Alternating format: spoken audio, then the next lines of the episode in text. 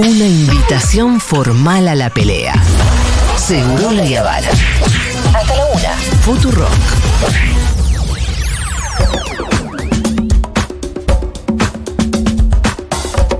Hoy hace un ratito nomás, a las 10 de la mañana en el obelisco, diferentes movimientos sociales realizaron una conferencia de prensa para anunciar un plan de lucha contra el ajuste en el que más de 44.000 comedores populares no están recibiendo alimentos. Así que estamos en comunicación con Mónica Troncoso, referente de La Poderosa y vecina de Fátima, Villa Soldati. Mónica, ¿cómo estás? Julia Mengolini te saluda.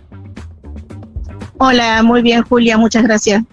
Bueno, Mónica, contame, después me contamos bien el panorama y el escenario que los lleva a este plan de lucha, pero contame en qué consiste y cómo empieza. Bueno, esto es un plan de lucha que venimos llevando las organizaciones sociales, cada una por su lado, a partir de un par de meses, a, partir de que el gobierno no venía entregando alimentos, la bajada de, secos que le decimos nosotros, en distintos puntos del país. Eh, estuvimos haciendo medidas que ustedes vieron de público conocimiento, en el ministerio y demás, que nos trataron muy mal, hemos sido golpeados, eh, rociados con gases, de todo, y bueno, eh, nosotros en este panorama hemos eh, decidido y sabemos que la unión hace la fuerza y eso se entiende de por demás, así que juntos decidimos empezar una jornada de lucha. Empieza hoy con la lectura del documento que hicimos. Mañana se realizarán medidas de fuerza haciendo corte en diferentes lugares del país y también con una por una visita, si se quiere decir, al ministerio, donde ahí veremos qué estará, o sea, cuál sería la respuesta o si hay alguna respuesta a tanto reclamo que estamos haciendo. Em, los reclamos tienen que ver, obviamente, lo decía yo muy brevemente, pero con el contexto, sobre todo, de la falta de alimentos en los comedores eh, populares, ¿no? Sí, sí, nosotros veníamos reclamando esta situación desde el gobierno anterior, desde antes de diciembre. Eh, la no bajada de mercadería, el panorama venía siendo también una desidia porque la inflación seguía subiendo. Entendemos que en este contexto donde se desvalorizó mucho nuestro salario, eh, los sectores populares somos los más golpeados. Y ya cuando ya te golpea la puerta el hambre, ya no hay otra opción más que salir a luchar, porque no, no tenemos otra forma de, que nos escuchen, de hacer que esta situación cambie. Porque la inflación que estamos viviendo hoy por hoy no se condice con lo que nosotros podemos eh, hacer para sobrevivir. O sea, no, no nos alcanza el sueldo a ningún argentino, no estoy diciendo solamente por nuestro sector, sino creo que la mayoría de la sociedad está sufriendo este golpe impresionante al bolsillo, ¿no? Sí, em, salvo que seas petrolero o, exportes soja, ¿no? Eh, o seas el dueño de Arcor o de Molino Río de la Plata. Yo te quería preguntar, Mónica, eh, ¿cómo, ¿cómo están haciendo ustedes no, está, no están recibiendo nada de mercadería desde el mes de diciembre? ¿Cómo están haciendo hoy para sostener a los comedores o cuál es la respuesta que ustedes les tienen, le tienen que dar a sus vecinos en esta situación?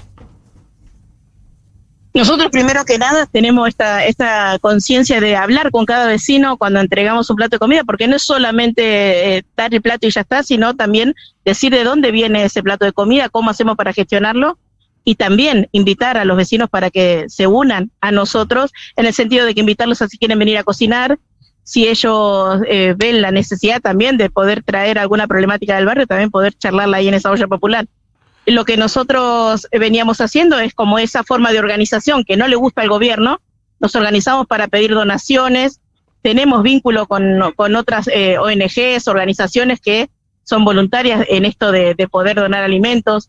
Eh, muy buena relación también con lo que es tan golpeado hoy por hoy, que es la cultura, que nuestros artistas también se copan muchas veces en hacer juntas de alimentos para poder eh, solventar también los comedores populares. Eh, sin esa gran ayuda es muy difícil sostener la soya.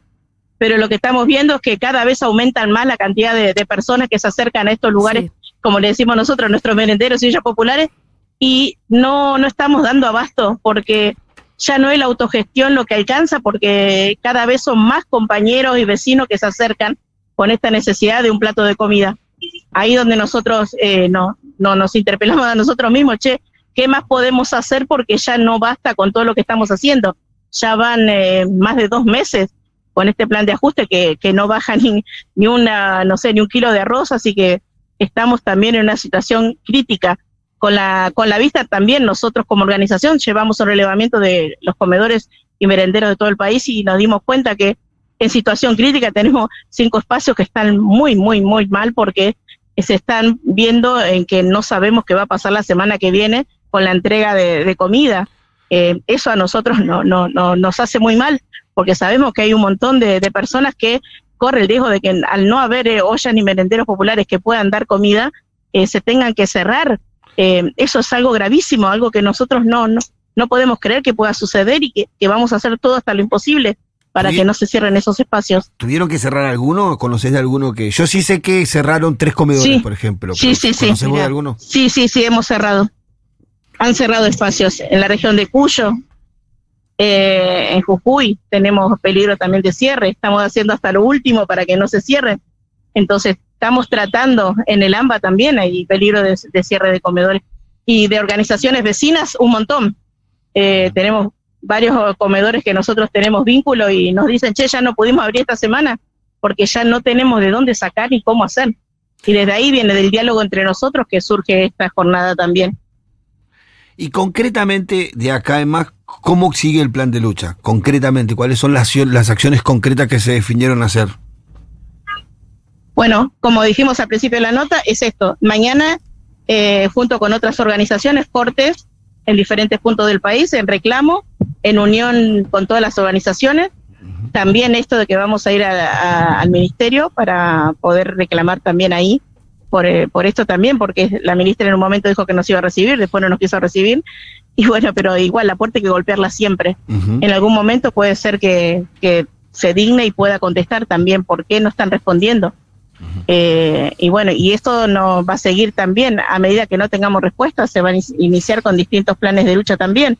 Eso lo definiremos en asamblea nosotros, porque no es que uno decide y hacen todos, no, nosotros decidimos todo en asamblea, nos juntamos y es algo bueno también para que se entienda que la organización no es mala, a las que les molesta es a los gobiernos, a la gente de poder le molesta la organización popular. Em, ¿Cómo ves el ánimo de la gente en la calle? ¿Cómo, ¿Cuánto te imaginas que puede llegar a durar esto sin, no sé, algún conflicto un poco más desbandado? Porque vos recién justo hablabas de la organización y yo pensaba cómo la organización en definitiva además contiene, ¿no? Pero en algún momento deja de contener. Es que eso es el, problema más grave. Eh, nosotros sabemos que la contención que podemos dar es limitada también, como todo porque no podemos eh, seguir, eh, no sé, gestionando un plato de comida donde no tenemos más donde ir a, buscarlo, porque no hay alimentos, eh, está todo muy caro y, las donaciones, así como decíamos, en un momento no llegan a alcanzar para la gran demanda alimentaria que hay.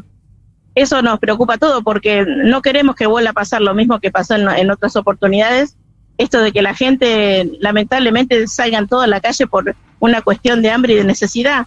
Es algo que, a nosotros nos duele mucho porque cuando hubo esta crisis tan grande y la gente salió a la calle, eh, quien puso el cuerpo, el pecho, el alma, fue siempre el sector popular y el obrero. Y fuimos nosotros quien pusimos los cuerpos. Después, y quienes se fueron, también fuimos nosotros los primeros. Así que eso no queremos tampoco y nos duele mucho porque yo ya soy una persona de 46 años y he vivido muchas crisis y he visto muchas veces salir mi pueblo, mi gente a la calle y también he visto muchas veces lo que, lo que trae eso y lo que conlleva, ¿no? el, dolor tan grande. Mónica, te mandamos un abrazo. Muchas gracias por la comunicación. No, gracias a ustedes también y bueno, sigamos difundiendo el plan de lucha. Gracias. Era Mónica Troncoso, referente de La Poderosa y vecina de Fátima, Villa Soldati. Eh, todos los movimientos que estuvieron en la conferencia son UTEP, FENAT eh, Libres del Sur, Movimiento Argentina Rebelde, Frente Popular Darío Santillán, eh, el MC de Teresa Vive, bueno, Organización Barrial Tupac Amaru, La Poderosa, el FOL, organizaciones bien de izquierda, ¿no? Sí, sí, sí, la mayoría son de la UTEP, de la, más, más de izquierda. La, la más de izquierda. Bueno, muy bien, ya venimos.